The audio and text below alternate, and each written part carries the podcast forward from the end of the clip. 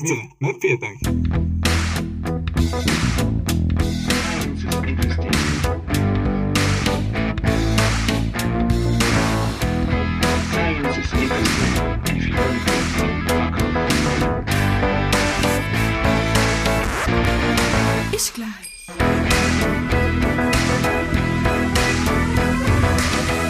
Hallo und grüß euch bei der vierten Folge von Ich gleich, dem Südtiroler Podcast. Wir sind da in der Tonstube und bei mir ist wieder mal der David Gruber, Sternenwanderer und wissenschaftlicher Begleiter am Planetarium Südtirol. Hallo David, grüß dich. Hallo Marc, grüß dich. Und jetzt braucht es eigentlich einen Trommelwirbel. Wir haben heute einen ersten Gast in unserer Sendung und wir sind wirklich total froh, dass er uns da ist. Er ist der Landesmeteorologe, der Wettergott und der Twitterkönig. Dieter Peterlin, hi Dieter, grüß dich. Hallo, grüß dich. Danke für die Einladung. Fein, dass du bei uns bist. Danke, dass du gekommen bist. Du, David, wie war's bei dir? Wie war bei dir die Woche? Du, äh, interessante letzten zwei Wochen gehabt, muss ich sagen. Die ähm, äh, Südtirol heute hat mich kontaktiert. Da hat in äh, Bruneck eine Redstube gegeben, wo Oberschülern die Möglichkeit gegeben worden ist, Fragen zu stellen zu allen möglichen Themen, die sie so irgendwie interessiert haben. Äh, unter anderem, was ist Zerchenkas zum Beispiel? Woher sollst du es wissen? Nein, aber ich, ja, ja, aber hey, das war nicht die Frage, was sie mir gestellt haben. Äh, mir, beim, ein Schüler von der, von der Schule in Bruneck hat sich die Frage gestellt, warum gibt es etwas und nicht nichts? Nein? Und äh, spannende Frage, äh, die ich dann auch versucht haben, irgendwie zu beantworten. Gibt es eine längere Geschichte dahinter, wie das dann genau gegangen ist mit, äh, mit äh, Tirol heute eigentlich, äh, die was dann käme, seine Südtirol heute, Verzeihung. Ähm, das wird ausgestrahlt übrigens am grünen Donnerstag. Das ist leider weit noch in der, noch in der, noch in der Ausstrahlung, aber vielleicht zieht das dran oder an in der Zwischenzeit. Die lange Antwort werden wir heute, äh, werden wir verschieben, die haben wir mal aufgehoben für eine nächste, für eine Folge. Nächste Folge, äh, warum gibt es etwas und nicht nichts? Die Antwort ist nicht 42, wer jetzt den äh, äh, per Anhalter durch die Galaxis kennt. Was ist noch gewesen? Wir sind ja gewesen bei der bei einer Veranstaltung im, im Landhaus. Marc. sowieso das Highlight der Woche. Das Highlight die der zu Woche. Sehen, die zu sehen war der Hammer. Ja, niemand besser gefunden, wer mit mir gegangen ist. Die, die Ingrid Brodnik hat äh, referiert über Fake News, war ziemlich äh, interessant, gut, also gut, guter Vortrag, wobei, wir haben es eh schon ein bisschen angesprochen, für mich persönlich war jetzt nicht viel Neues dabei, aber ganz allgemein muss man sagen, äh, recht gut, äh, also für die, was sich mit dem Thema weniger beschäftigen, war es auch wirklich ganz netter Vortrag, war auch recht viel Leute zusammen, nicht? Ich war, was waren 60, Ja, also 60, 70 Leute? das Palais Wiedmann war relativ voll und es waren eigentlich war jung, alt, es war ganz bunt gemischt, Ja. es waren ein paar interessante Fragen danach. Äh, ich glaube, es war so insgesamt mal ein ganz äh, gelungener Vortrag, würde ich sagen. Eben Fake News, Cambridge Analytica, es war einfach sehr aktuell, auch, muss man auch sagen. Ja, fein war, dass sie ja viele Fragen erlaubt hat. Genau, nicht? Also mir noch, genau. noch richtig noch wirklich noch, ich glaube, eine Stunde nachher hat das noch gedauert. Das Fragen haben immer aufgehört und äh, war, glaube ich, ziemlich eine tolle Veranstaltung. Äh, bei dir, Marc, gibt's Neues? Ja, bei mir, wie gesagt, äh, bei mir war die Woche eingeteilt in Pre-David Gruber und Post-David Gruber, also alles, alles rund um das Event. Ähm, nein, also ich war danach am Donnerstag, eigentlich jeden Tag danach, war ich in der, äh, war ich von der Schule eingeladen, äh, und zwar der Berufsschule, äh, Karosseriebau, also bei, war ich dort und es war wirklich super interessant. Sie haben gefragt, äh, ob ich kurz in die Schule kommen kann, einen Vortrag halten ausgehend von der Katalonien-Krise im Moment äh, über Selbstbestimmung und Autonomie. Und äh, es war wirklich, Eine Karosserieschule. ja, äh, Berufsschule. Berufsschule. War das. Ja, Karosserie. Okay. Und äh, es waren auch wirklich 10, 12 Schüler. Äh, aber es war super, super tolle Diskussion und sie waren wirklich äh, total erfreut und äh, war cool. Und zum Abschluss äh, haben sie mir dankenswerterweise ein kleines Geschenk gemacht und das ist äh, ein Wein, eine Weinflasche. Und nachdem der Dieter gesagt hat, am richtigen Kalter kann man äh, kein Bier servieren, sondern ein Wein, sind wir dem natürlich nachgekommen und das war natürlich praktisch und deswegen trinken wir heute äh, den Wein. Da steht vom, das ist äh, kein kalterer Wein. Nein. Ein Ja. Sammy hätte ich noch mal gleich bemängeln. Also, aber nein, ich nehme es zur Kenntnis und ich freue mich, dass ich da einen Wein kriege. Das ist überhaupt angekriegt. Wasserhof, ein Südtiroler Weißburgunder. Dieter, das haben wir eigentlich gleich gemacht, dass du einen Grund hast, noch mal zu uns zu kommen. Nicht? Also, dass noch du mal einen, einen kalteren Wein mitbringst. Das habe ich gemacht. Wenn das nächste Mal kommt, habe ich versprochen. Super, na zum Wohl, Dieter. Zum Wohl. Prost. Prost. Marc, Zum Wohl.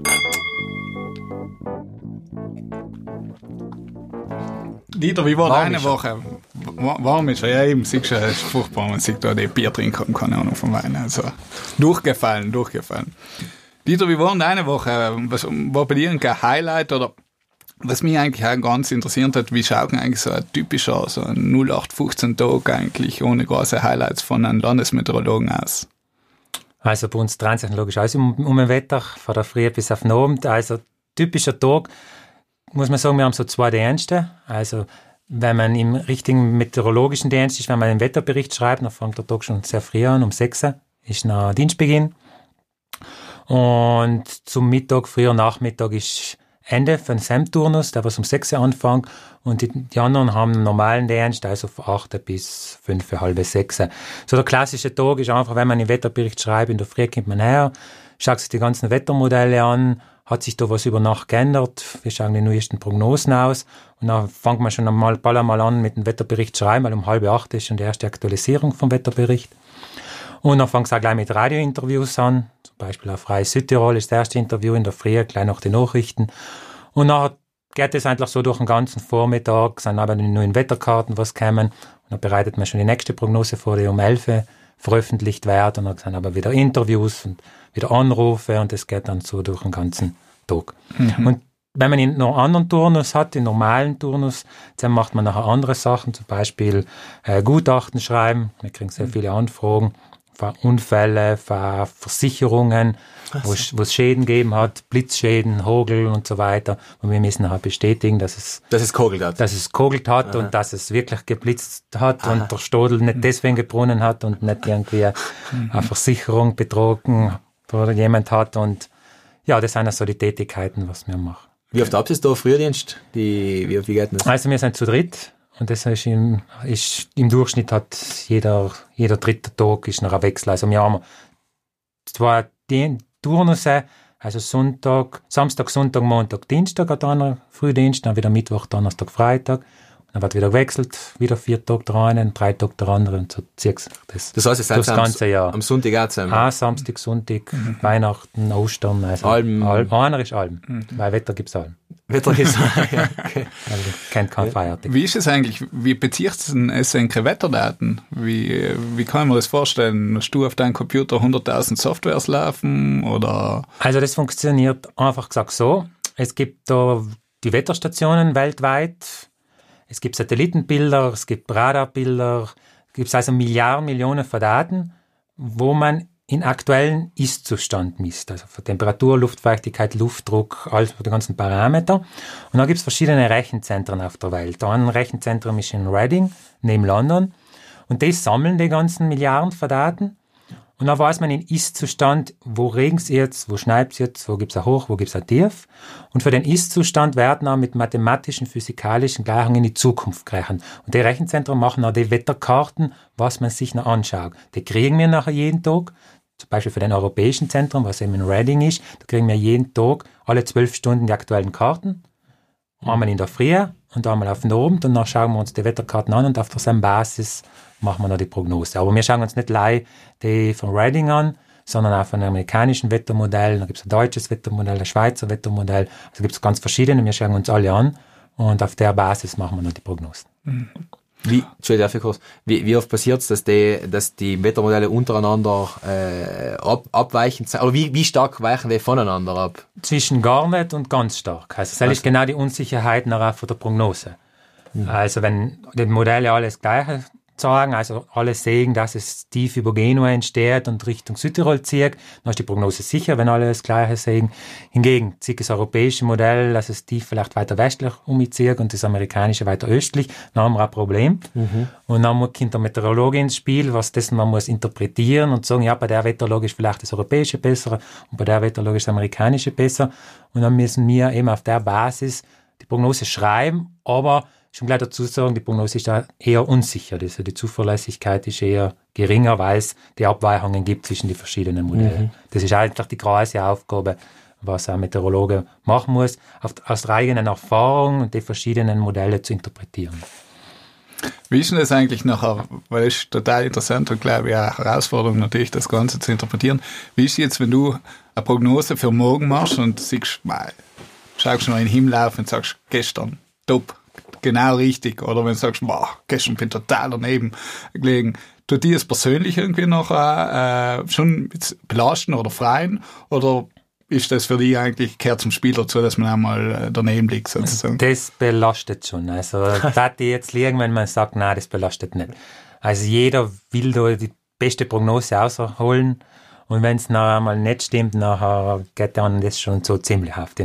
Also, Führt es so Strichelisten zwischen euch drei? wir machen jeden Tag eine Verifikation. Also wir dann jeden Tag unsere eigene Prognose bewerten mit so Schulnoten von ungenügend bis sehr gut. Und wenn es nachher einmal nicht so gut ist, dann schauen wir auch genau an, wieso war es nicht gut, hat man auf ein falsches Modell gesetzt oder waren alle Modelle falsch. Dann probiert man herauszufinden, wieso das ist, damit man eventuell ein nächstes Mal vielleicht bei der gleich- ähnlichen oder gleichen Situation besser ist. Also Und wer ist da, wer ist auf dem Leaderboard, gibt's nicht zu. Nein. es ist, ja, die Abweichungen sind jetzt eigentlich zwischen den einzelnen Meteorologen nicht so groß. Also das Grundschema, das geben schon die Wettermodelle vor. Dann so die Feinheiten sein, das was nachher zwischen den Meteorologen abweicht. Aber wir haben, am, muss man dazu sagen, um 10 Uhr Vormittag ist eine Wetterbesprechung, was wir untereinander machen. Also der, was der Hauptdienst hat, der, was von der Wetterbericht verantwortlich ist, der stellt seine Prognose vor. Und nachher dann die anderen zwei mitdiskutieren. Dann sagen wir, wie sechs ist das? Dann sagt der eine, ja, morgen sind ja 15 Grad. Und der andere sagt, ja, aber kann in Bozen auch der Föhn kommen? Dann ist vielleicht 16, 17 Grad. Also so die Feinheiten werden werden ausdiskutiert. Und dann, das ist der Moment, wo jeder nachher noch etwas sagen kann und danach darf er nichts mehr sagen. Dann steht die Prognose und dann darf er nicht in den nächsten Tagen dann sagen, ja, aber ich habe gesagt, also das ist Kritikimmunisierung. Super. aber eben, es sind die Diskussionen, sind so die Feinheiten. Große Abweichungen gibt es noch nicht, weil es sind einfach die Wettermodelle, was das vorgeben. Da wird man sich nie gegen, komplett gegen das Wettermodell stellen, weil die sind einfach so gut. Aber ich, ich kenne, also praktisch bei mir in der Astronomie oft einmal mache ich so öffentliche Beobachtungssessions, wo ich, wo ich halt mal magari Wochen zwei im Voraus plan, nicht? Und ähm, was mir dann, was mir ein bisschen auf der Wetterseite vom Land veraltet, dann glaube ich auf Twitter auch schon mal geschrieben, ist so die die Bewölkungsvorhersage. Nicht? Also mich interessiert jetzt nicht, wenn ob's regnet, weil wenn es regnet, das fällt sowieso aus, aber ich will, will kann ich etwas sehen oder nicht? nicht? Ist, ist es klar oder nicht? Und ich, ich, ich bin inzwischen ein großer Fan geworden von der vom Kachelmann-Wetter, mhm. wirst du wahrscheinlich kennen. Ja. Da gibt's verschiedenste Modelle, wahrscheinlich die, was du auch angesprochen hast, wo sie dann auch äh, die Bewölkungsprozentualität äh, dir äh, uns sagen. Nicht? Und ich, ich, wie kann es sein, dass praktisch ähm, die Modelle alle ein bisschen versorgen, wenn wir in einen, in einen Raum kommen, wo, wo zum Beispiel die Alpen sein, wo einfach die ich, wie soll ich sagen, nicht? ich kann mir vorstellen, es ist für ein Modell leichter zu berechnen, wenn alles flach ist, als wenn wir in einer, in einer Alpenregion einfach leben. Absolut, ich, es ist ja. oft falsch, und ich einfach, also die, die, gerade die Bewölkung ist eigentlich sehr unzuverlässig insgesamt. Ne? Es sind aber wenige, was genau so auf die Wolken schauen, wahrscheinlich wie du. Also die meisten reicht, es sind ein paar Wolken, es sind viele Mhm. Ja, ja, Wolken, es logisch, ist komplett bewölkt. Du hast da schon einen ganz anderen Anspruch, dass es wirklich ganz genau stimmt. Und logisch, so genau sein die Wettermodelle einfach selten. Es Wobei, ich muss sagen, nicht, ich, wir haben jetzt ähm, bei der letzten Neumondnacht im Februar äh, haben eben geschaut, wir, wir haben zwei Nächte gebraucht, um, äh, um eine Fotografie-Session zu machen auf Nacht, nicht? Und dann hat's und dann ist jetzt, das ist oft ins Wasser gefallen, ins Sprichwörtliche. Und dann hat's geheißen, im Februar, Vollmondnacht, äh, top, zwei Nächte, Sterne klar, passt super, nicht? Ich komme auf, ich Sternwarte, um 11 Uhr, alles zugezogen, bis in der Früh hat's nicht mehr Auge tun. Also da ist schon ein großer Unterschied zwischen, sind ein bisschen Wolken oder zieh's einfach brutal zu. Sam ist noch einfach die Prognose komplett falsch gewesen. Also war Okay. die Wettermodelle haben einfach, das Tief, ich kann mich glaube ich eh noch ziemlich erinnern an das. Ja, ich, da ich, sogar, ich sogar noch gefragt, sicherheitshalber, weil ich es auf Kachel Genau. gesehen habe, ich noch gefragt, passt das so? Aber haben wir ungefähr? jetzt kurzfristig, also das letzte Modell, was zum rausgekommen ist, äh, war, hat sich nachher eben das Tief verschoben und nachher logisch war die Prognose an sich Ja, komplett falsch. Also das, so etwas passiert leider, aber wieder, das ist einfach, gehört einfach dazu, ja. Mhm. Dieter, vielleicht so noch als Abschluss zum, zum, zum Arbeitsalltag. Was glaubst du oder glaubst du, es ist irgendwann möglich, sozusagen halb hundertprozentig richtig zu liegen? Nein. Nein, das werden wir nicht erleben und das werden auch die Generationen nach uns nicht erleben. Also, man sagt auch, das Wetter ist ein chaotisches System. Also, das ist so komplex, dass man eine hundertprozentige Prognose, also sicher, also zu Lebzeiten sicher nicht machen wird, aber ich kann mir auch die nächsten hunderte Jahre vorstellen, dass es soll nicht geben wird. Also es wird aber besser, man hat ja schon in den letzten zehn Jahren, seit ich das jetzt da mache, gesehen, also die Prognosen haben sich deutlich verbessert in einem kurzen Zeitraum, wird auch hoffentlich noch so weitergehen, also dass man in den nächsten 10, 20 Jahren noch genauer vorhersagen kann, aber das Fehlprognosen und Unsicherheiten wird es allem geben. Also so genau, gerade bei uns in die Alpen, so genau wird man das einfach nie vorhersagen können. So kleinräumige Phänomen- Phänomene wie Gewitter, dass man sagen kann, ja morgen um Viertel nach sechs wird es Boznes Gewitter treffen und nicht mehr an. Also so ganz kleinräumigen, kurzfristigen Sachen, das wird man nie sagen können. Also da muss man sich abfinden, dass Wetterprognose einmal eine Wahrscheinlichkeit ist und nie eine hundertprozentige Tatsache. Gerade bei den Gewittern hat mich interessieren, weil ich kann mich erinnern, du hast gepostet vor nicht allzu langer Zeit, dass, ich glaube, letztes Jahr war es Gewitter, nein, das blitzreichste Jahr seit die Aufzeichnungen, stimmt's? Genau. Hat das, stimmt. hat das mit dem Klimawandel etwas zu tun oder ist das äh, purer Zufall, dass es halt mal mehr war? Das, da spreche ich genau danach mein Paper Ah, an. super. Perfekt. Also, man geht davon aus, ich kann es ja jetzt schon das Paper eigentlich so vorstellen. Ja, na, na, würde ich sagen, kommen wir zum Paper der Woche. Ne? Genau, weil du hast uns was mitgebracht und Herr Freit ist natürlich nicht, weil noch mir kein Paper vorbereiten müssen. sondern- Okay, cool, als wir vorbereiten mit. Nein, bitte, Dieter. Ich glaube, Also ich habe ein Paper mitgebracht, ich habe das gebeten, habe ich gern, weil wir kriegen da eigentlich einmal wieder Untersuchungen, was wir so lesen. Und das ist ganz ein aktuelles Paper für die letzten zwei Wochen.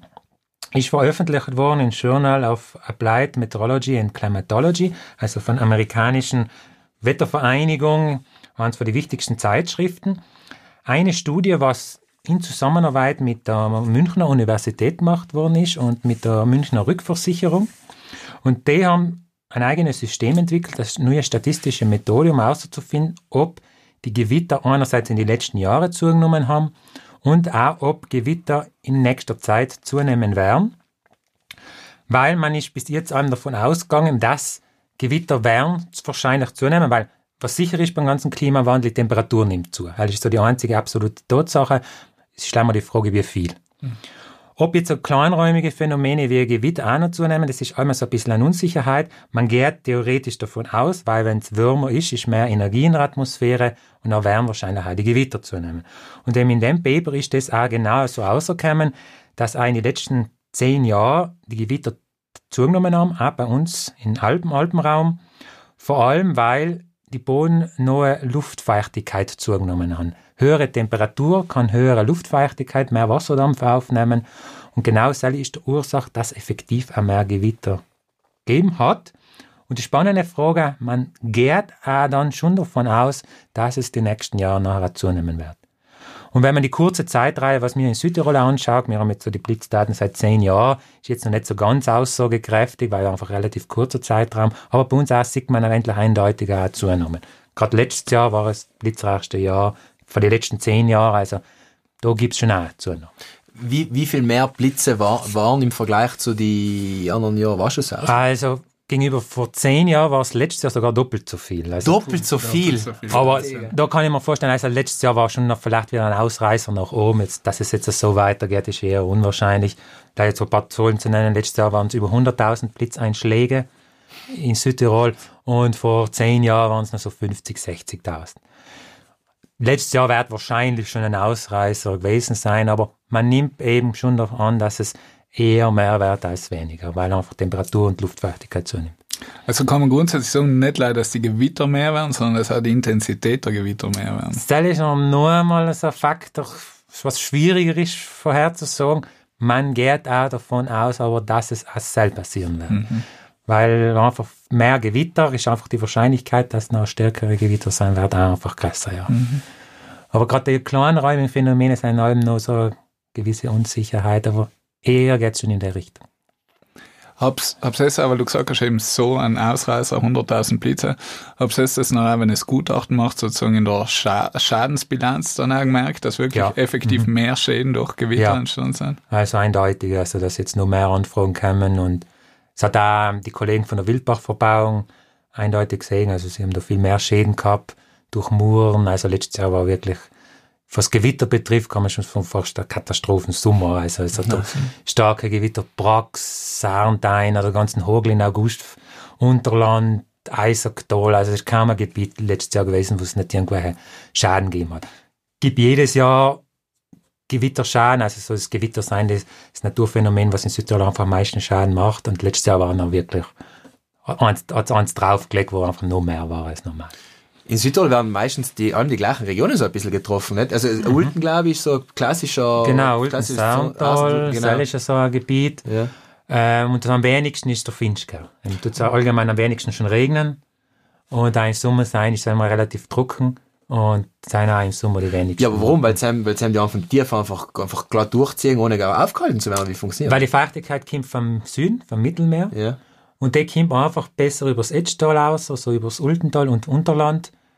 Kommt es besser an als in Finchgau. Der hat den Süden Hacheberg, die Ortlergruppe. Im Norden ist abgeschirmt, die Otztaler. Im Westen ist auch ein Berg, das Svenna. Und das ist eigentlich so ziemlich gut abgeschirmt.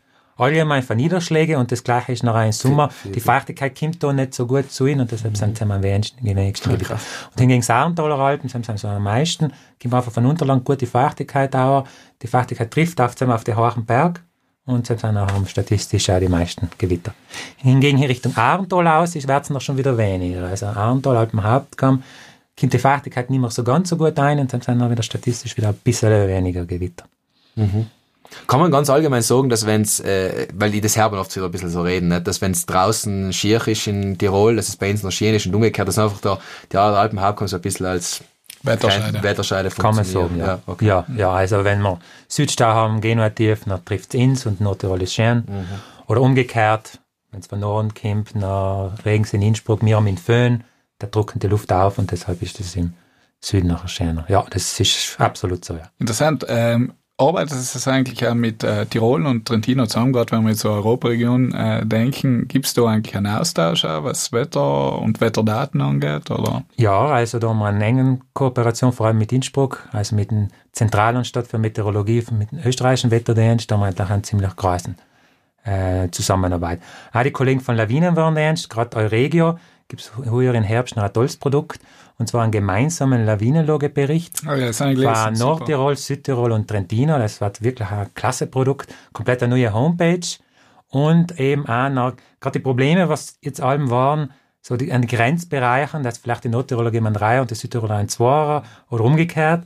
Und da wird jetzt mit dem neuen Lagebericht, was eben im Herbst äh, startet, wird das allem abgesprochen. Also da ist noch jeden Tag eine Konferenz mit den Trainern, mit den Nordtiroler und nachher gibt es die Unterschiede nicht mehr. Und es wird dann nicht mehr nach Grenzen eingeteilt, sondern wirklich nach Lawinengrenzen. Also wenn sie draußen gleiche, nach Gebirgsgruppen unabhängig von der Landesgrenze. Also das ist noch wirklich ein gemeinsamer Bericht, was für alle drei gemacht hat. Also Bergsprodukt. Dieter, wie lange bist du jetzt beim Wetterdienst? Seit elf Jahren. Elf Jahre. Du, und in den elf Jahren, was waren für dich so eigentlich das, äh, das meteorologische Phänomen in Südtirol, wo du allem noch drum zurückdenkst und sagst, boah, super, dass ich selbst erlebt habe. Äh, letztes Jahr, das ist der Hogel. Bei mir daheim. über jetzt Unterland. Also so ein Hogel, also große Hogelkirner, das sieht man eigentlich bin selten. Also waren fünf bis sieben Zentimeter große Hogel, also war wirklich extrem. Halt, das die jetzt sagen, war so, was mir einfällt. Das, Das ist- Negativ-Highlight Das eigentlich. Negativ-Highlight. Nicht? Oder, oder, ja, oder, aber mit oder- Meteorologie ja. ist das noch spannend, was logisch aber schon jetzt ja, ja, ja. Schaden, leider macht, hat. aber Ja, ja, ja. rein meteorologisch betrachtet, ja, okay. einfach wie die Struktur von den Wolken, dass das bei uns möglich ist, dass so groß, so verbreitet da ein Hogelschlag, also das ist noch schon beeindruckend gewesen. Sein bei, sein bei uns äh, so Windhosen ähm, oder so, sagen wir, Wirbelstürme, sind, sind es halt theoretisch möglich oder ist es äh, ausgeschlossen? Weniger, also so kleinere schon, aber wir sind da mittel in die Alpen drin. Da gibt es bei uns zwar viele Gewitter, aber nie so richtig starke, weil damit es so Tornados und das so Genau. braucht, braucht wirklich sogenannte Superzellen, das sind riesengroße Gewitterkomplexe und die entstehen südlich von uns in der Po-Ebene oder auch in, im deutschen Vorland, also so München aussehen. Dann ist es im Flachland, trifft die feuchte Luft auf die Berg und dann können sie so riesen Gewittercluster bilden und dann gibt es dann mehr Tornados. Hingegen bei uns in die Alpen drin ist das Wetter so relativ eher abgeschwächt. Es gibt so viele Gewitter, aber nie selten richtig, richtig stark. Und da sind wir eigentlich in einer glücklicher Lage, was gerade das alles betrifft. Bist du mal äh, Storm Chasen gegangen? Da gibt's ja in, in Amerika, In Amerika gibt unterwegs, es, ja. was mit den Autos voll gleich im Zufahren. Hast du selber gemacht? Oder hat dich das interessieren? Hast du das? Das war sicher spannend, ja. Oh, hast du nie, hast du nie? Nein, habe ich aber noch nie getan. Ah, Aber Bei okay. uns ist das ja jetzt Ja, bei uns so. geht's ja, aber leider, dass man eigentlich Aber in Amerika war ich noch nie dabei. Aber Okay. das war sicher Ja, einmal eine gibt spannende... ja voll krasse Videos, ne, bei den. Sachen. Wo ein paar verrückte Leute aber schon auch drunter sein, muss Ja, man sagen. ich, Also, ich glaube schon, das eine oder andere passiert. ja, eben. Aber ist schon beeindruckend. Also eben, solche Wetterphänomene gibt es bei uns nicht. Aber glaubst du zum Beispiel, weil du den Hogel angesprochen hast, dass wir in den nächsten Jahren noch effektiv öfter solche Phänomene sehen oder dass das auch wieder jetzt ein Ausreißer war? Ist anzunehmen, wenn es mehr Gewitter gibt und bei Gewitter gibt es Hagel, nachher wer kann die Gewitterwahrscheinlichkeit schon auch zunehmen. Muss man eben relativ vorsichtig sein. Aber eher, dass ich sagen, schon als nicht. Also muss man schon damit rechnen, dass das eher zunehmen kann. Haben wir wieder was gelernt. Ja, auf alle Fälle. und der Dieter ist ja auf Twitter und äh, mordsaktiv und ich glaube auch, wenn unsere Hörerinnen und Hörer jetzt noch eine Frage haben, die wir nicht gestellt haben, der Dieter ist sicher, oder? Da Ja, ganz, gern, also. ganz bereit. Frage Er, er macht, melden. Marc, was du nicht weißt, ist, der Dieter macht mir häufig äh, meinen persönlichen äh, Wetter, wie sagt man, Wetter, meine persönliche Wettervorhersage, weil oft von ich nicht genau weiß, wie es auf den, weil eben es ist interessant, der Wetterbericht, logisch, die Leute, wenn sie interessiert sind, untertags, nicht, sie will wissen, wie wird untertags das Wetter. Ich will wissen, wenn es auf Nacht wird, nicht, und Zell ist oft einmal ein bisschen ungenau, dann frage ich noch Genau. extra nach, wie wird's, und dann kriege ich auch einen persönlichen Wetterbericht. Ja, mich wundert es sowieso, dass der Dieter die Einladung eingenommen hat, weil ich denke, was will der Guber schon wieder, schon wieder ein Wetterbericht. Ich habe gehört, in Weiner bin ich gern. Sicher, was man alles braucht, um die Leute umzulassen. Ich würde sagen, wir leiten jetzt langsam über, oder? Was? Veranstaltungstipps. Ist gleich. Veranstaltungstipps, genau. Ähm, und zwar habe ich zwei Veranstaltungstipps äh, vorbereitet, beziehungsweise ausgesucht. Äh, eine, was mir persönlich am Herzen liegt, am äh, 21. und 22. April findet in St. Vigil am Enneberg ein kleiner Workshop statt zum Thema Lichtverschmutzung. Äh, also Lichtverschmutzung praktisch die künstliche Aufhellung der Nacht. Jetzt denken Sie vielleicht, ja, weltfremde Probleme von den Astronomen, was interessiert mich, ob es in der Nacht hell ist oder dunkel, aber äh, eben deswegen dann bitte unbedingt zum Workshop kommen, weil da sind noch auch, ähm, die Auswirkungen auf, auf Flora, Fauna, auf Menschen werden diskutiert, äh, was es na- natürlich auch für die äh, Astronomie für Folgen hat und äh, was der Astrotourismus ist. Also es scheint sich herauszustellen, gerade in Europa, dass immer mehr Leute sich dunkle Gegenden aussuchen, um mal wieder die Milchstraße mit eigenen Augen am Himmel zu sehen. Und da gibt es einen kleinen Workshop, der ein längerfristiges Projekt lanciert, das ich dann vielleicht nochmal bei Gelegenheit ein bisschen genauer vorstellen kann, wenn man mal äh, kein Thema, kein Paper vorzustellen haben. Äh, und, der zwei, und das ist am 21. 22. April, St. Vigil am Menneberg. Da ist, kann jeder kommen, den es interessiert. Äh, findet man die äh, Anmeldungen auch im Internet. Ich kann das vielleicht auch in die Shownotes dann nochmal einschreiben. Und was da ganz cool ist, Marc, äh, da werde ich jetzt zwar außerfordern. Äh, es gibt eine, ich weiß nicht, kennt das vielleicht jemand, äh, Zombies Run? Sag ich das etwas? Nein, Ja, also das ist eine App, die ist entwickelt worden, also Zombies Run, für, äh, für lauffaule Leute. Das heißt, wenn du sagst, ich darf, ich darf voll gern joggen gehen, äh, aber kein Gevalia, nicht, oder mir ist langweilig beim Laufen. Wieso erzählst du uns das nachher? Entschuldige. Lauffaul. Ja. ich sage jetzt, ich sag nichts. Aber Zombie Run, das klingt eher Horror. Nein, genau, es ist praktisch, im Prinzip ist es so, nicht? Also, da erzählen sie dir eine Horrorgeschichte, also du laufst, du hast das Handy dabei, du lässt die App laufen, du fängst schon zu rennen, und dann kommt praktisch eine Erzählstimme, und die erzählt dir so wie so eine, ein, eine ap- apokalyptisches Szenario, du lebst in einer Stadt, und du musst dich vor Zombies retten, und die kommen oft mal aus dem, Unter, aus dem Untergrund aus, und du musst halt ein schneller rennen, und dann hast du sie wieder besiegt, dann sammelst du irgendwelche Items ein, die kannst du verwenden. Also, sie erzählen dir praktisch, während du laufst, eine, eine virtuelle Geschichte, ne? So. Die gleiche Firma, was das gemacht hat, hat äh, jetzt schon vor längerer Zeit eine, eine App ausgebracht, die heißt äh, Run, the, Run the Solar System. Äh, du rennst praktisch 10 Kilometer, musst rennen, startest bei, bei der Sonne und kommst dann bei jedem Planet im richtigen Maßstab zum Abstand der Sonne vorbei. Und der Erzähler erzählt dann für jeden Planeten eine eigene Geschichte. Nicht? Also er sagt, jetzt bist du bei Merkur, der Merkur ist so und so und jetzt geht's weiter und der motiviert dich auch voll. Und dann gibt's ein Leaderboard, nicht? der Run the Solar System und dann kannst du schauen, wo du die bi- bist im Vergleich und kriegst dann nachher so eine Medaille hat man gekriegt mit dem, mit dem Sonnensystem oben. So. Und jetzt gibt's die nächste Ausgabe, die ist jetzt- jetzt allerweil aktiv, das läuft jetzt noch, ähm, muss ich nachschauen. Äh, das heißt äh, Run Olympus Mons. Und der Olympus Mons ist ein, ein äh, Berg der höchste Berg äh, auf dem Mars, und nicht nur auf dem Mars, sondern im gesamten Sonnensystem, ein erloschener Vulkan ungefähr dreimal so hoch wie der Mount Everest. Nicht? Also äh, 21, 22.000 Meter hoch. Und äh, die Idee ist jetzt praktisch eben Run Olympus Mons. Also äh, der nimmt jetzt mit auf eine virtuelle Reise von unten nach oben. Äh, du kannst flach laufen, du musst jetzt nicht einen Berg aussuchen gehen, du musst nicht auf Mount Everest dreimal laufen, aber ähm, die Idee ist praktisch, dass man jetzt äh, da rennt und der erzählt dann etwas Interessantes äh, zum Mars. Ich zuerst gehofft, das sind wirklich 120 Kilometer, war cool gewesen, so ein kleiner Halbmarathon auf dem Dingau. In Wirklichkeit sind es wieder Lei, unter Anführungszeichen, äh, 10 Kilometer. Und äh, das ist jetzt ein paar Monate eben aktiv. Da hat man also, das kann man auch mehrmals rennen, das ist dass man es einmal läuft und dann ist man ist vorbei. Also einfach auf, im Internet schauen, ich tue es auch wieder in die Show Notes rein, Run Olympus Mons, da gibt's dann die App fürs äh, Smartphone. Dort zahlt man eine kleine Teilnehmergebühr von... Ähm, es sind 35 äh, oder 25 Dollar seins. Äh, wenn man zwei Leute ummeldet, sind es insgesamt 40. Also ist okay, finde ich, für das, was, für das Produkt, was man kriegt. Äh, und wenn es Lust habt, äh, Sie es mir, können wir ins challengen, wer der nächste äh, marsianische Reinhold Messner wird, sozusagen. Ja, Dieter, sind wir dabei? Du hast es schon. Ich habe das, ich habe das irgendwie praktisch umgemeldet fürs Rennen. Ähm, das läuft jetzt einige Monate. Ich, jetzt, ich muss das Handy jetzt kurz zur Hand nehmen, weil ich weiß nicht mehr genau, wie lange man dort Zeit hat. Aber es ist relativ lang. Also das sind wirklich, ich glaube, drei, vier Monate, meine ich. Gehen wir schauen. Äh, und die haben mich umgemeldet. Also ihr, ihr, es findet mir unter meinem vollen Namen, alles zusammengeschrieben, David, äh, David Gruber. Ich, habe so nicht gerannt, weil eben, das ist meistens das Problem, wenn man lang für etwas Zeit hat, nachher schiebt man es bis zum letzten aus. Genauso ist was passiert bei Run the Solar System. Äh, das läuft von, nein, jetzt habe ich genau das Falsche gesucht. Äh, Run Olympus Mons, muss ich schauen. Wie heißt es da?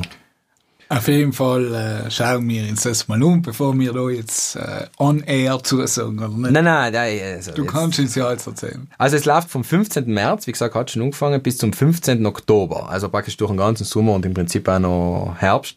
Wobei ja meteorologischer Herbst beginnt und astronomischer Herbst beginnt, da kann man glaube ich auch noch diskutieren. Aber plötzlich ist Partei kalt geworden. Also das sind meine zwei Veranstaltungen. Ich würde mich freuen, wenn ihr gar noch ein bisschen noch mitläuft. Äh, sag's mir bitte, schreib's mir einfach auf Twitter oder unter welchem Nickname ich ihn finde und dann kann man, kann man ins, äh, kann man ins messen. Gut. Marc, du hast noch, hast du noch etwas? Ja, logisch. Ja, Ja, logisch, natürlich. Ähm, und zwar ist das ganz lustig. Äh, letztes Jahr äh, habe ich mit einem Kollegen äh, zusammen, äh, mit Stephen Larin, einen Blogpost äh, auf LSI geschrieben über LSD? Eine London School of Economics und äh, also ein englischer Blog. Und äh, zum Thema eigentlich Proports, äh, was wir gesagt haben, sozusagen auch die, also beim Proportsystem gibt es ja sozusagen äh, vier Gruppen, also Deutsch, Italienisch, Ladinisch, die klassischen und dann gibt es seit ein paar Jahren auch die Gruppe andere. Das eben Leute, die sich nicht als Deutsch, Italienisch, Ladinisch fühlen, auch anders deklarieren können und dann, wenn sie zum Beispiel sich für eine öffentliche Stelle bewerben wollen, müssen sie sich aber trotzdem Deutsch, Italienisch, Ladinisch angliedern. Und wir haben gesagt, sozusagen, ähm, in einem, äh, also wenn man das Südtiroler System liberalisieren möchte ein bisschen und äh, vielleicht ein bisschen demokratischer gestalten würde, dann sollte man langsam dieser äh, Gruppe andere mehr politische Wertigkeit geben. Und das haben wir in dem Blog äh, Artikel geschrieben. Und äh, der ist äh, zu unserer Überraschung äh, von der Zeitung Internationale in einem Artikel zitiert worden, ähm, wo es ums Zusammenleben in Südtirol äh, geht. Ähm, wir sind uns nicht ganz sicher, ob äh, der Reporter, der ihn geschrieben hat, wirklich genau verstanden hat, von was wir schreiben, weil er uns sozusagen in die Ecke Migration. Natürlich ist so, dass vielleicht andere auch eine Kategorie steht von Migranten sehr stark genutzt wird, aber eigentlich ist uns nicht darum gegangen und, und äh, aber der hat sozusagen eher über Zusammenleben und Migration gesprochen und hat Insner oder zitiert. Auf jeden Fall hat es zufällig eine Künstlerin gelesen, und zwar die Mathilde Cassani, ähm, die äh, recht bekannt ist, die auch schon auf der Biennale in Venedig ausgestellt hat und die äh, von Arge Kunstbozen gefördert worden ist, eben ein Kunstprojekt in Südtirol äh, zu machen.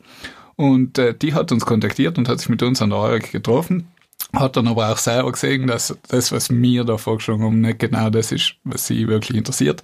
Wir haben sie aber dann auch mit Kollegen an der EUREC, die eben zum Thema Migration und Integration arbeiten, in Verbindung gesetzt. Und daraus ist jetzt eine, ähm, also sie hat sich natürlich nicht nur mit Tarek getroffen, sondern mit vielen anderen, äh, aber eben zum Thema Migration und Integration ist jetzt eine Ausstellung entstanden und die ist jetzt von 23. Februar bis 5. Mai in Bozen und zwar in der Museumstraße äh, ist der direkt neben Sarah dort äh, und der heißt It's Just Not Cricket und ähm, ja, eben, das ist ein Ausdruck aus australischer Slang. Also es geht zwar um den Cricketsport in der Ausstellung, aber it's just not cricket, sagt man auch, wenn jemand, äh, ja, wenn es eine unfaire Geschichte war, jemand sich nicht ganz korrekt verhalten hat. Das ist einfach ein Slang-Ausdruck. Und äh, was sie eben machen will mit der Ausstellung, also ich war dort, es ist ja, also er soll sich selber ein Bild machen. Äh, ich als Kunstbanause, vielleicht will das gar nicht äh, zu, zu sehr jetzt bewerten, aber äh, sie hat einfach ein Cricketfeld äh, konstruiert, übergroß mit Toren und die Schläger, was da sein und die Bälle. Und äh, eben, was sie damit eigentlich äh, thematisieren will, ist sozusagen eben, dass der Cricketsport mh, wieder in Südtirol angekommen ist. Und zwar auch durch die Migration aus äh, englischen Kolonien. Nicht? Also war ja englischer Sport, der sozusagen in die Kolonien importiert worden ist. Und jetzt, wo eben aus den Kolonien wieder sehr viele Einwanderer zu uns kommen, wird eigentlich der Cricketsport auch wieder in Südtirol und auch in Tirol und Trentino sehr stark äh, äh, gespielt. Und da gibt's auch ähm, viele Mannschaften mit ganz Trikots und Ding und Meisterschaft und halt wirklich cool, aber eigentlich sozusagen in der, in der Südtiroler Bevölkerung ist der Sport noch nicht angekommen. Also es ist irgendwie so wirklich nur äh, eine Art Side-Event. Nicht? Also es passiert, ohne dass die Südtiroler wirklich das mitkriegen. Und eben, ich finde es eine interessante Herangehensweise, dass es so ein Cricketsport als Thema hernimmt, man einfach eben Migration, Integration ein bisschen zu, zu, zu zeigen, mhm. aufzuzeigen. Also, wie gesagt, äh, sicher interessant mal hinzuschauen. Es ist, wie gesagt, eine große Installation. Noch sind ein paar Cricketschläger. Ähm, sicher, sicher ein interessantes Thema. Und äh, ja, also das ist mein Veranstaltungstipp der Woche. Danke, Marc. Ich glaube. Also beim Social Media Tipp der Woche, eben, es gibt einen Twitter-Account und der heißt The Irish Border. Und wie ihr es wahrscheinlich wisst, ist gerade jetzt im Brexit natürlich die irische Grenze äh, ein brutal heikles Thema, weil äh, jetzt hat die Frage ist natürlich, wenn Großbritannien aus, äh, tritt aus der Europäischen Union, was passiert mit der Grenze zwischen Irland und Nordirland, äh, die äh, eben eigentlich laut den Iren offen bleiben sollte und eben ideal oder die Europäische Union sagt zum Beispiel Nordirland könnte trotzdem Teil der Zollunion bleiben, wobei Großbritannien eher gegen eine offene Grenze ist, also ist jetzt in Verhandlung, wobei man gesehen hat, die Theresa May ist jetzt auch nicht mehr ganz äh, so hart, äh, aber das ist halt wirklich eines der Kernthemen im Moment im Brexit, was passiert mit der Grenze. Und gleichzeitig ist natürlich ein äh, sehr emotionales Thema, weil äh, diese Grenze natürlich, das ist so ähnlich wie letztes Jahr, wenn ihr euch erinnert, wo man gesagt hat, ein Brenner plötzlich mhm. Grenzkontrollen, Panzer oder so weiter, was halt als Geld worden ist, dass das natürlich auch ein emotionales Thema ist und so ist halt bei den Iren auch, dass diese Grenze zwischen Nordirland und Irland einfach äh, eine ganz starke symbolische Wirkung hat und dass eben deswegen diese Offenheit auch nicht, nicht nur aus wirtschaftlichen Gründen, aber eben auch aus, aus äh, ja, symbolischen, ideologischen Gründen offen bleiben sollte. Und zurückzukommen zu dem Twitter-Account. Das Tolle ist eben, da hat einer twittert im Namen so, als wäre er diese äh, irische Grenze. Und äh, da habe ich mir einen äh, Tweet ausgeschrieben, den er erst kürzlich gemacht hat. Und er hat geschrieben, I'm currently a border which helps to keep in peaceful equilibrium two conflicting overlapping identities with a history of terrible violence. Like Brexit, I'm an identity politics in action. So you won't solve me by making me like a big long supermarket checkout scanner. äh, ist wirklich super. Äh, Bilder, äh, wo er sagt, I'm the elephant room in the Brexit Discussion. wirklich total witzig und total humorvoll, wie er das macht. Und, äh, und ja, eben, wir werden schauen, äh, wie lange es den Twitter-Account gibt, wie, wie sich der entwickelt, ob es dann wirklich zu der sogenannten Backstop-Lösung kommt oder eben ob es, äh, wie sich die irische Grenze weiterentwickelt. Aber das ist wirklich äh, total humorvoll. Und wir werden beim Dieter schauen, ob er folgt dem Account, ne? Ja, schauen wir mal. Er soll mal ins folgen, es ist gleich. Das glaube ich, tue ich schon. Ich glaube, ja, Er ja, er, ja, ja. schon. Jetzt habe ich fast ein, ein Ding gemacht. Ja, Das ist es. Ähm, seid ihr jetzt eigentlich auf Tinder? Ich meine, es seid beide nicht auf Tinder, schätze ich. Jetzt Nein, kann, kann man das Weil was heißt das eigentlich? Was, was soll das eigentlich? Was soll ich in die Zunge geschaut und was, was heißt das eigentlich? Ich wollte ich wollt leider auf die Reaktion jetzt warten, Ah. was das war so suggestiv. Ne? Schau kein zu, nein, erzählen. Nein, ähm, es gibt ein total tolles Projekt, äh, und zwar ist das ein Flickr-Account und der heißt äh, humanitariansoftinder.com. Also das ist die Webseite und äh, der sammelt alles Bilder, die auf Tinder veröffentlicht worden sind als Profilbilder, also von einem äh, westlichen Mann oder westlichen Frau gemeinsam mit einem äh, Kind aus der sogenannten dritten Welt, also aus Afrika oder Südamerika und so weiter und so fort. Und, und der ist total interessant, weil er sammelt alle und dann sieht man allen wieder die Bilder. Und zwar so ganz nach dem Motto sagt er halt, äh, ich sammle die Accounts, weil das scheint zu also sehr oft passiert, dass eben solche Fotos verwendet werden, so ganz nach dem Motto, ah, äh, gib mir bitte ein afrikanisches Baby, weil ich da gern als sensibel und heiß rüberkommen auf Tinder. Und sozusagen die Leute meinen, wenn sie Fotos von sich mit äh, einem eher armen Kind äh, veröffentlichen, dass äh, eben das von ihnen äh, also aussagt, dass sie wirklich gute Menschen sind, dass sie was Gutes getan haben, dass sie wirklich äh, da drüben waren und sich eingebracht haben. Und ähm, das Interessante eben natürlich, und was sozusagen der Account, äh, der eigentlich von Wissenschaftlern geführt wird, äh, aufdecken will, ist einfach sozusagen die fragwürdige Ethik dahinter, äh, dass man erstens einmal ein Kind einfach als Statist hernimmt für sein Dating-Profil. Also man sagt ja, ich nehme einfach ein Kind, was weder sein Einverständnis gegeben hat, nimm es her, mach ein Foto und nimm das sozusagen äh, auf mein Dating-Profil. Zweitens natürlich, ein anderes Problem ist sozusagen die Privilegien, die da, äh, die da mitschwingen. Nicht? Also, dass man sagt, okay, ich bin der reiche Westler, äh, der nach Afrika geht und äh, eben ich kann da hingehen und kann Gutes tun und eben da ist einfach sozusagen ein Ungleichgewicht, der mitschwingt und einfach, es sind sozusagen, ich, ich sage einfach sozusagen die, die kulturellen und sozi- sozioökonomischen Unterschiede einfach zwischen den zwei Realitäten und ist halt auch fragwürdig, dass man sich das so zur Schau stellt und sozusagen einfach aus diesen Menschen eine Art Produkt eben als Statist fast eine Ressource macht. Und ähm, deswegen finde ich den einfach ganz interessant, weil ich glaube, man muss da schon aufpassen, sozusagen, ich, ich will ja jetzt überhaupt keine Kritik draus machen, dass man sagt, okay, man soll nicht was Gutes tun, aber man soll, ich glaube, es tut jedem einmal gut, zum Beispiel, wenn er bei Projekten, äh, bei einer Entwicklungszusammenarbeit mithilft, äh, er ist toll und äh, das ist ja richtig so, aber die Frage ist halt eben das zur Schau stellen einfach, ob das wirklich äh, ideal ist.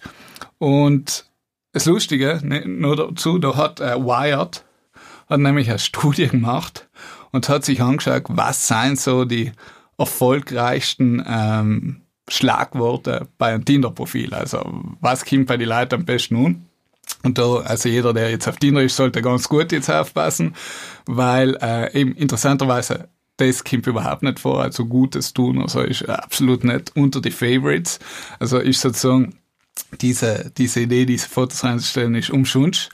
Ähm, aber die Top-Tipps sind einmal Surfen, ist ein super Schlagwort, Yoga, dann für uns Südtiroler Top, Ski, athletisch und dann witzigerweise auch noch London und New York kommt sehr gut an. Und dann gibt es auch noch einen Unterschied zwischen Frauen und Männern. Also Tattoos kommen bei Männern extrem gut an, bei Frauen total nicht. Also ist, ist, ist total lustig, was, was da rausgekommen ist bei Ich, der Studie. ich tue gerne Internet surfen und gerne Yoga trinken. Gilt's das auch oder ist das was anderes gemacht? probier's, David, probier's. ja, bald sind wir möglich. ja, Aber wo Skifahren, Dieter? Ich habe äh, ich hab selber zwei Kinder im kleinen Alter. Zahlt sich's noch aus, in der Skifahren zu lernen? Ah, ja, also soll Wegen, wegen sagen- den Schnee, meine ich jetzt. Schon verstanden, nicht wegen... Ja, ja, also na, also so schnell geht's noch nicht. Also Okay. wir werden sicher noch einige Jahre äh, Skifahren kennen und wir haben ja Gletscherskigebiete auch noch. Dann wird's noch mal ein bisschen länger gehen. Also äh, Skigebiete, was über 3000 Meter sein. Werden noch länger leben. Die Sam werden sicher noch lang leben. Die, was unter 2000 Meter sein, wird es ein bisschen kritischer werden, aber so schnell Geht's geht's, noch Okay. wieder nicht. Also tu deinen Kindern was Gutes und schick sie in Und den mach ihnen ein. Tinder-Profil. Ist gleich. Also wir sind beim logischen Trugschluss der Woche, Abschlusssegment, äh, was wir ja so ein bisschen eingeführt haben. Äh, jetzt bin ich gespannt, wer von euch, Oh, hast du Latein gehabt, Dieter? Nein, Nicht da? nein. Das ist nicht so. Nein, ja, wirklich nicht. Ich bin Handelsschule gegangen und Ah, da hast kein Latein gehabt. kein Latein gehabt. Du? Ich dachte jetzt auch gerne Nein sagen, aber ja. Weil das, also das, Jetzt blamiere ich mich zwar, aber ja, ja. Aber ich muss sagen, ich hab's auch gehabt, aber ich muss ich hätte eigentlich noch, obwohl es eigentlich so schwierig gar nicht ist. Äh, cum hoc ergo propter hoc. Marc, was heißt das? Ui, ja, eben, siehst meine Lateinprof wird sich jetzt äh, den Kopf schütteln. Ja. Also, das heißt, äh, mit diesem folglich deswegen. Und ist im Prinzip ein anderer Ausdruck für eine Korrelation bedeutet nicht eine ursächliche Wirkung.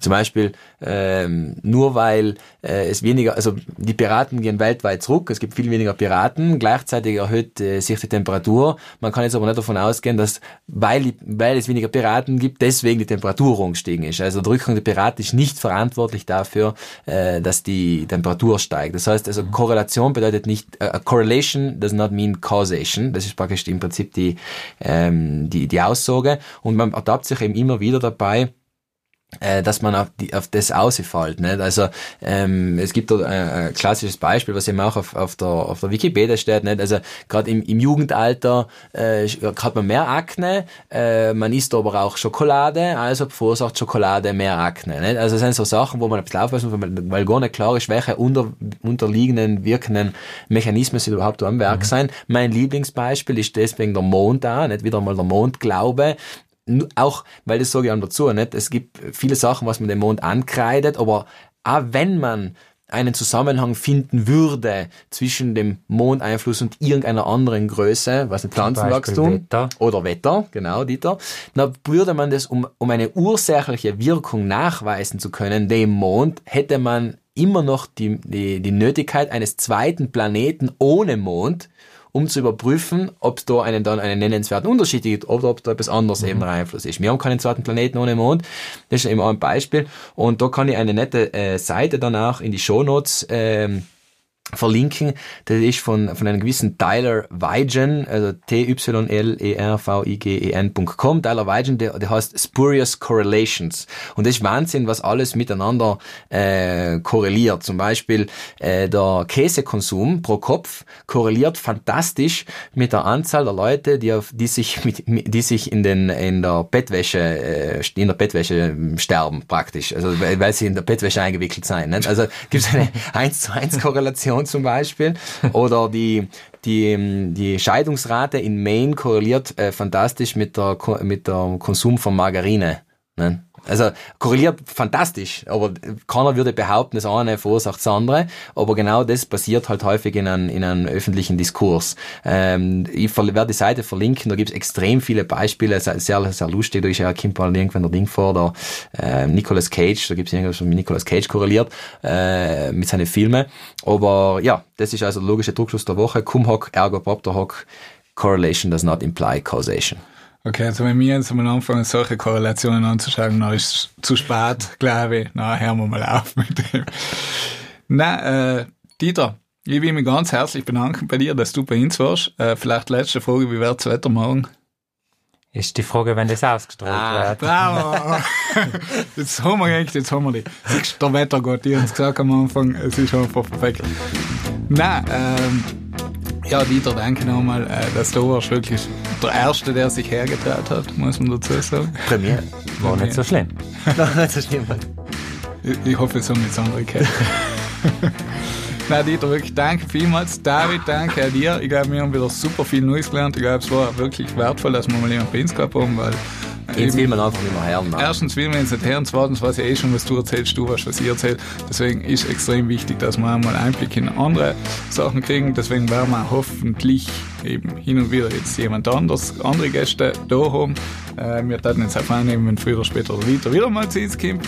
Und äh, ja, äh, wir wünschen den alle einen schönen Tag, einen schönen Abend, wann auch immer das Herz und lasst es gut gehen und sonst ist auch gleich. Vielen Dank. Vielen Dank. Vielen Dank. Ist gleich.